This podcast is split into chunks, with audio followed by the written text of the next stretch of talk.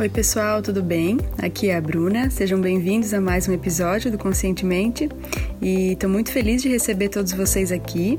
E o entrevistado de hoje é o Vitor Santiago, do canal Aprimoramento Moral, que vai nos falar da importância de a gente olhar para dentro para buscar as nossas respostas, da importância da gente se permitir para então entender o nosso real caminho.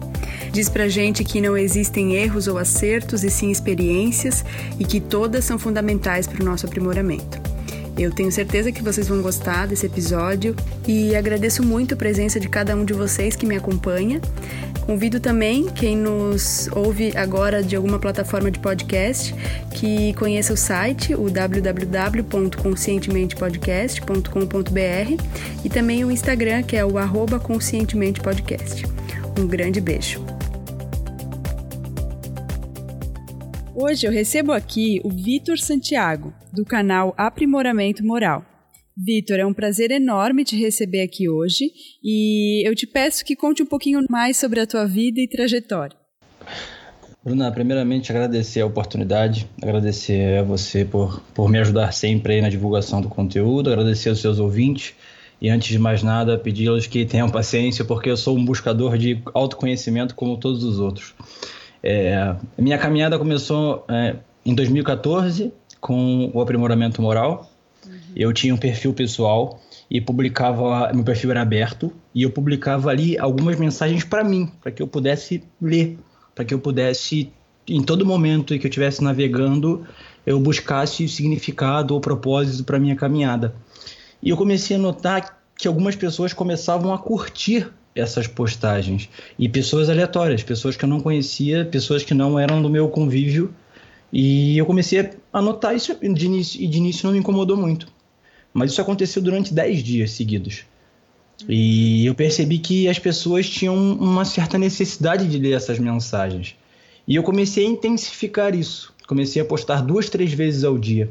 E, e o meu número de seguidores naquele momento duplicou em 10 ou 15 dias.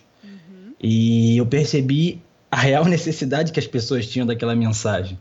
Então foi quando eu falei: opa, tem muita gente que eu não conheço seguindo a minha vida pessoal, que eu postava foto da minha família, da minha rotina e o que meu, meu normal.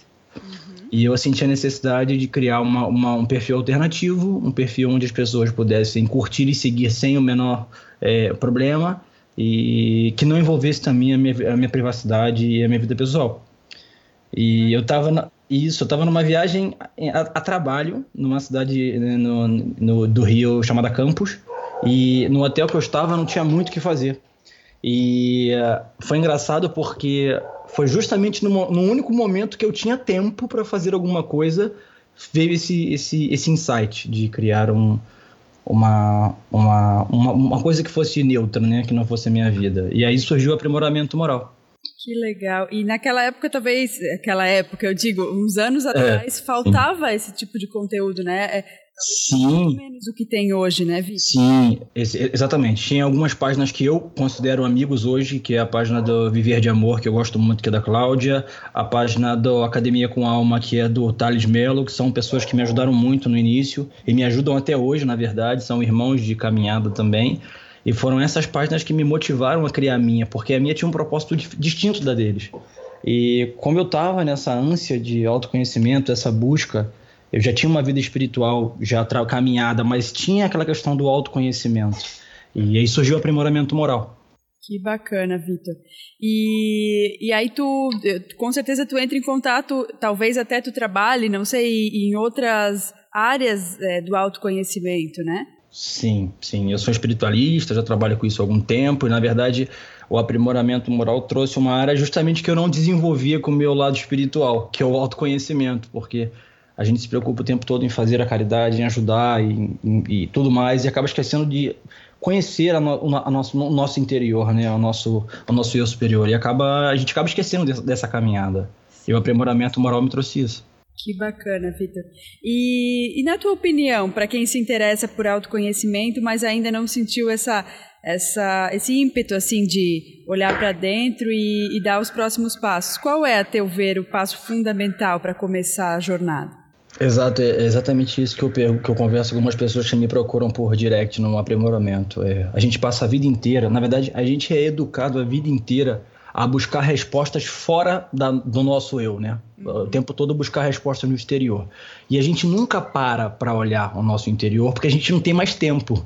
Quando a nossa mente é calma, a gente está com sono, a gente quer descansar, a gente quer fazer alguma coisa que nos tire o estresse e nos tire da rotina. Então, se a gente parar para avaliar nas 24 horas do dia, quanto tempo a gente dedica a gente, a olhar para dentro e ficar em silêncio?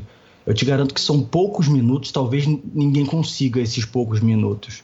Mas é exatamente esse é o ponto chave para a gente começar, para a gente avançar no autoconhecimento. É parar de procurar fora e procurar dentro. Todas as respostas que a gente precisa estão dentro da gente. A gente pode procurar curso, técnica, conhecimento. Isso tudo é muito importante, sem dúvida. Mas ter todas essas técnicas, todo esse conhecimento, toda essa, essa bagagem, sem se conhecer, sem conhecer o seu interior, sem, sem conhecer o seu propósito, fica, sim, fica mais, uma, mais um conhecimento inutilizado. Porque você pode dominar todas as técnicas, mas aquela velha pergunta que eu faço para uns amigos meus e as pessoas que, que me perguntam. É, você conhece seu propósito? E eu me surpreendi quando 90%, 90 das pessoas disseram que não. Então, eu achei que é exatamente isso. Para a gente entender o nosso propósito, para a gente entender a nossa missão, a gente tem que parar de olhar para fora e olhar para dentro. Eu concordo Sim. plenamente, Vitor. E isso também foi muito importante, está sendo muito importante na minha vida. É, e é, é muito legal mesmo a, ter colocado aqui isso para gente, para quem está nos ouvindo, essa questão de é, a gente saber que fora existem muitos recursos, sim, e ok, é maravilhoso isso. Só que quando a gente consegue olhar para dentro um pouco, a gente começa a saber o que que encaixa para a gente, né? O que, que, tem a ver com o meu mundo, né? Exato, exatamente. E é simples, sereno e sutil, como a natureza é. Só que a gente o tempo todo é educado a vivenciar coisas que muitas das vezes a gente nem quer mas a sociedade, família, religião impõem caminhos que a gente acaba seguindo por nossos costumes. Eu entendo, é, é, é a nossa parte social e a gente tem que entrar nesse meio. E agora, a gente tem que também dedicar um pouco do nosso tempo a gente, a nossa busca interior. Com certeza. E a gente também não, não dá para talvez deixar de comentar que a gente está numa sociedade onde existe um pouco de competição. Então existe, muita, existe. Né? Estão toda hora se comparando e isso faz com que elas percam a, a oportunidade de ver a luz que está dentro delas, né? Exato, exatamente. E é, Vitor, na tua opinião, assim, qual é o maior erro ou o hábito negativo que impede as pessoas de avançarem em relação ao seu desenvolvimento e também ao seu autoconhecimento? Exatamente o que você acabou de falar sobre comparações. Eu acho que é, quando a gente entra na, na, questão dos erros e acertos, a gente tem que começar da premissa que os erros e acertos não existem, porque a partir do momento que eu, que eu digo que é errado para você, a minha atitude pode não ser errada para você e é para mim. Então isso é muito relativo. A gente não pode dizer o que é errado e o que é certo. A nossa cultura está toda embasada em, em comparações e julgamentos que a gente é ensinado desde pequeno. Desde pequeno a gente cria esse hábito. Então o mundo criou o conceito de beleza, aí surge o conceito de feiura. Uhum. E, por, e porque o mundo enaltece tais conceitos, aí nós vamos comparando, criticando, muitas das vezes até julgando, porque o mundo nos passou esses valores. Só que erro e acerto, isso, isso não existe, gente. O que existe são as experiências. O que são válidos são as experiências. Muitas das experiências que são feitas atingem os resultados esperados, outras não mas toda experiência é fundamental para o nosso aprimoramento. Então, é muito mais simples viver a vida se a gente parte do princípio se a gente não precisa mais criar comparações. Quando a gente não cria comparação, a gente não gera competição. E assim a gente vai ter uma experiência muito mais agradável e muito mais sutil. E a gente, se a gente parar para pensar friamente, mas não é isso que todas as pessoas hoje fazem meditações coletivas e orações pedindo para que a gente tenha uma vida mais sutil? Mais serena, é justamente esse o caminho. Então, se a gente tivesse justamente essa visão de não fazer comparações, de não fazer julgamentos, de não tentar tirar a, a, a, adjetivos, porque quando a gente enaltece essas características, quando a gente enaltece o sábio, a gente gera competição, involuntário. O tal, o tal Te Ching de Lao Tse diz isso, e isso muito antes de Cristo, isso vem antes de Cristo.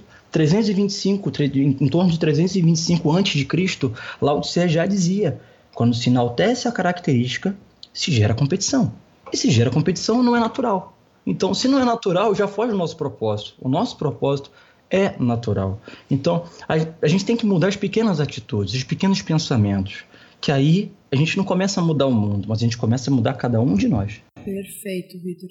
E, né, como tu falou, assim, essa coisa de a gente talvez ter uma uh, uma mente mais limpa para simplesmente analisar as coisas e não, Perfeito. e não categorizar, não ter essa necessidade de colocar um Perfeito. rótulo, de dizer se é certo ou errado. O que, que é certo ou errado para cada um de nós? É diferente para cada um, né? Exato, exatamente, perfeito sua colocação, porque a gente cria conceitos. Então é simples. O que é de uma cultura? Se a gente fala de uma cultura aborígene, que cresceu naquele, com aqueles hábitos, a pessoa, o, a, o ser nasce ali, cria, cresce ali. Então, para ele, é, se alimentar de carne humana, talvez, não seria uma coisa ruim, seria uma coisa sagrada, mas é a cultura dele. Então a gente não tem que julgar isso. Isso parte de um conceito simples, na verdade. A nossa cultura, a nossa sociedade cria o conceito de exclusividade. Isso já isola o ser humano. Então, quando a gente cria o conceito de exclusividade, a gente deixa de ser altruísta. Então, a nossa natureza é altruísta. Eu recomendo a todos que estão ouvindo um, uma série chamada The Altruism Revolution, que é, uma, é, um, é um documentário, perdão, um documentário de uma hora e meia que vai mudar a concepção de vocês de vida, porque nós, nós nascemos bons, verdadeiros e altruístas. E a sociedade, os conceitos sociais é que vão modificando a nossa forma de agir. Uhum, legal, agradeço a indicação, Vitor. E já que a gente falou, né, do maior erro, qual seria então o hábito que mais contribui, assim, uma coisa positiva para que as pessoas alcancem a realização? Perfeito. Eu posso citar três coisas que modificaram a minha vida e eu não, eu não poderia nunca citar uma coisa que eu não tenha experimentado. É, então, primeira coisa é são as meditações. É, meditação não é necessariamente você ficar numa pose de yoga, é só simplesmente você silenciar e ouvir o seu coração ou sentir a sua respiração. Isso é meditação. Então você tem que dedicar minutos do seu dia a meditações. O que é meditação? É estar com você. É estar livre de julgamentos, estar livre de pensamentos, estar livre daquela rotina diária que te enforca, que te prejudica, que muitas das vezes te tira toda a paz que tem. Então, esses minutos sagrados de meditação diárias ajudam muito. Beber Saiu. água Sair um pouquinho da bagunça da mente, né? Exatamente. A nossa mente está tão condicionada à bagunça, olha que engraçado, né?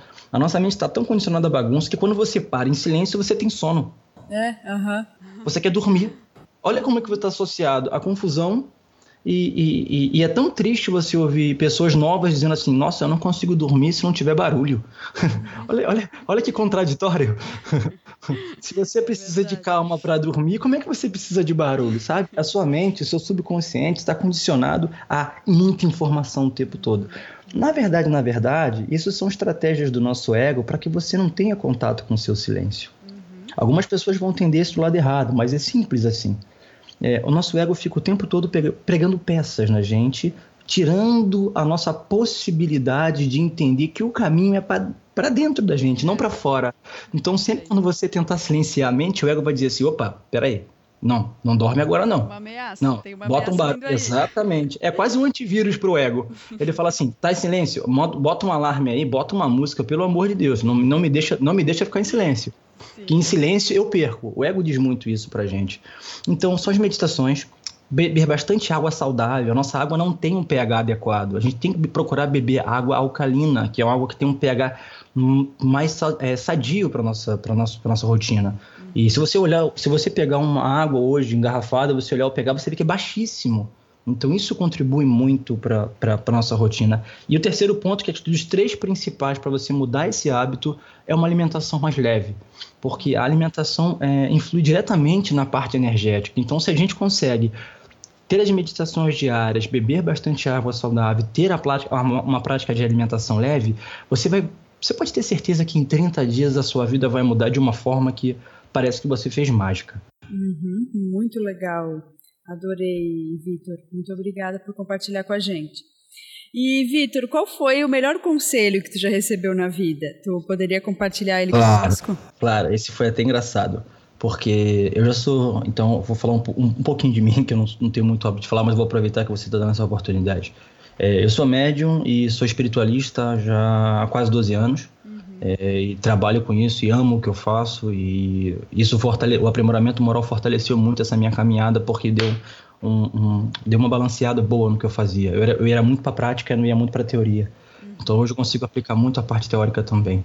É, no início da minha jornada espiritual é, eu tive contato com o mestre que ele, ele me acompanha até hoje na verdade que eu gosto muito e no, em, em, algum momento, parte do, do, do trabalho espiritual, ele virou para mim e me disse. Ele parou, olhou bem sereno para mim e me disse: se permita.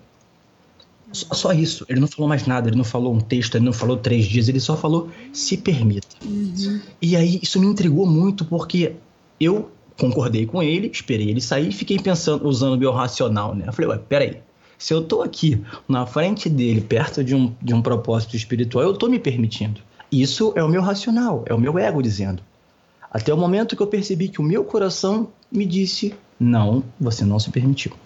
E nesse momento que eu senti que o meu coração falou acima do meu ego, que o meu propósito falou acima do meu ego, eu simplesmente me permiti, sem julgamento, sem perspectiva, não esperei resultados, não criei nenhum tipo de expectativa, eu só me permiti. Como eu estava no trabalho espiritual, diante de um mestre espiritual, eu, eu me entreguei de coração realmente. E eu pude sentir uma das melhores sensações na minha vida, que só de falar para você, acho que eu me arrepio. Porque eu consegui sentir um amor que eu nunca senti na minha vida. Um amor é, puro, um amor sereno, mas um amor tão intenso, mas tão intenso, que era vontade era chorar. Chorar de amor, chorar, e era, não cabia.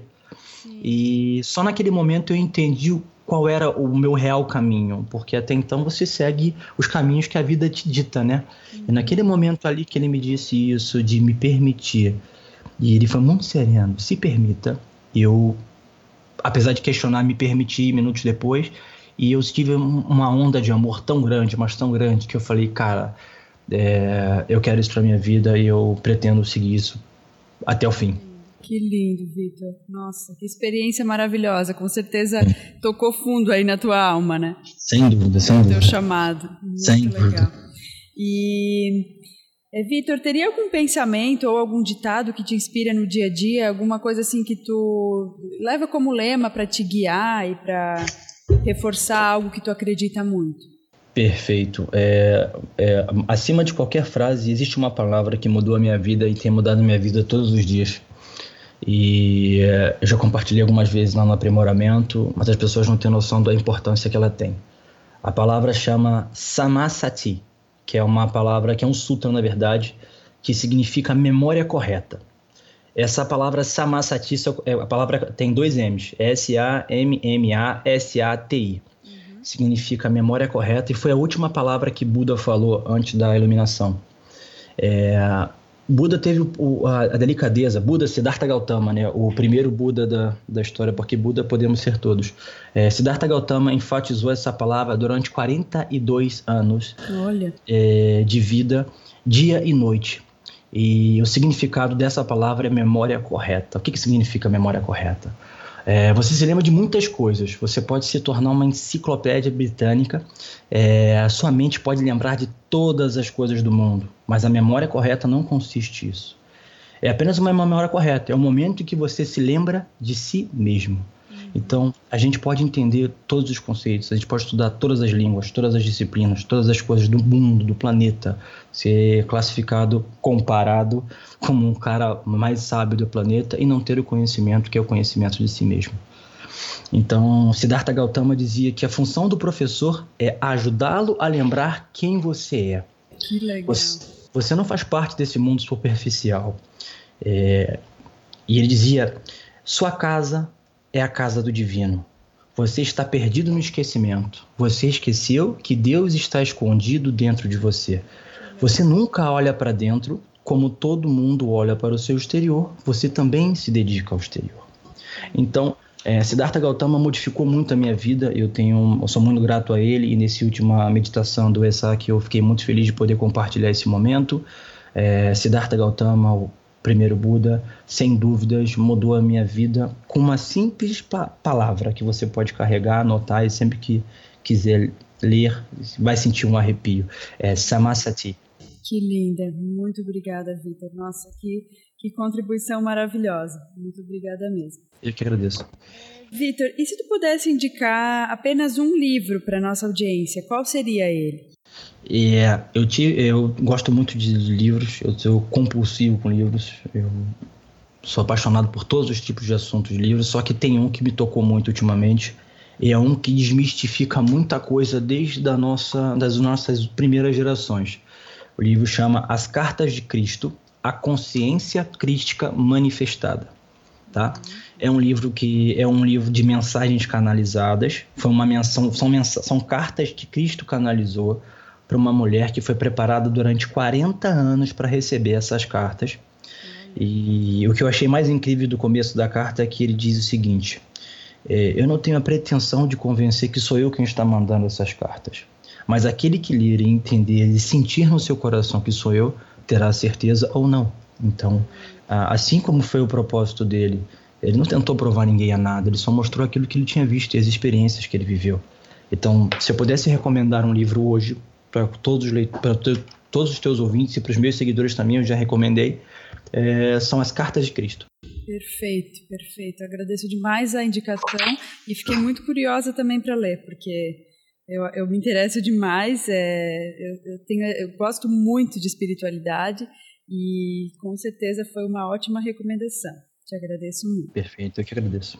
E, Vitor, antes da gente encerrar a entrevista, eu gostaria que tu nos dissesse qual é a melhor forma para quem está nos ouvindo entrar em contato contigo, conhecer mais sobre o teu trabalho. Na verdade, né, através do canal Aprimoramento Moral, tem né, no Instagram, na, no Facebook, é, seria, eu acho que, a melhor forma, mas gostarias de passar mais algum contato?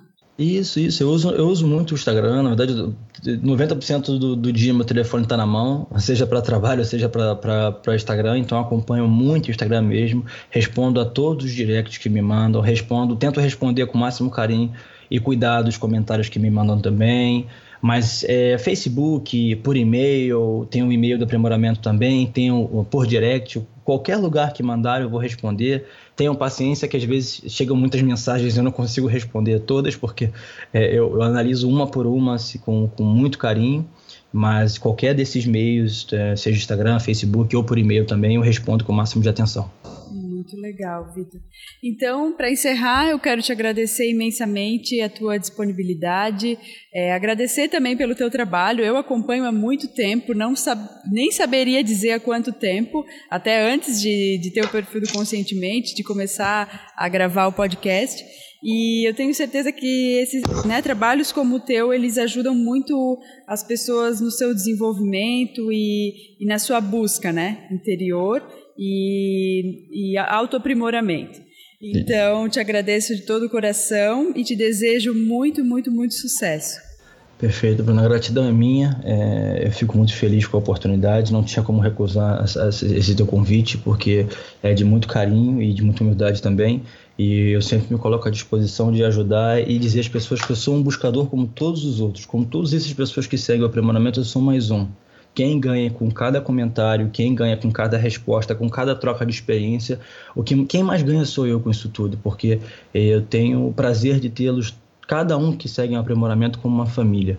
Então eu fico muito grato pelo carinho, fico muito grato pelo convite, me coloco à disposição sempre que você ah, que quiser bom. e fico muito feliz também pela oportunidade. A minha gratidão.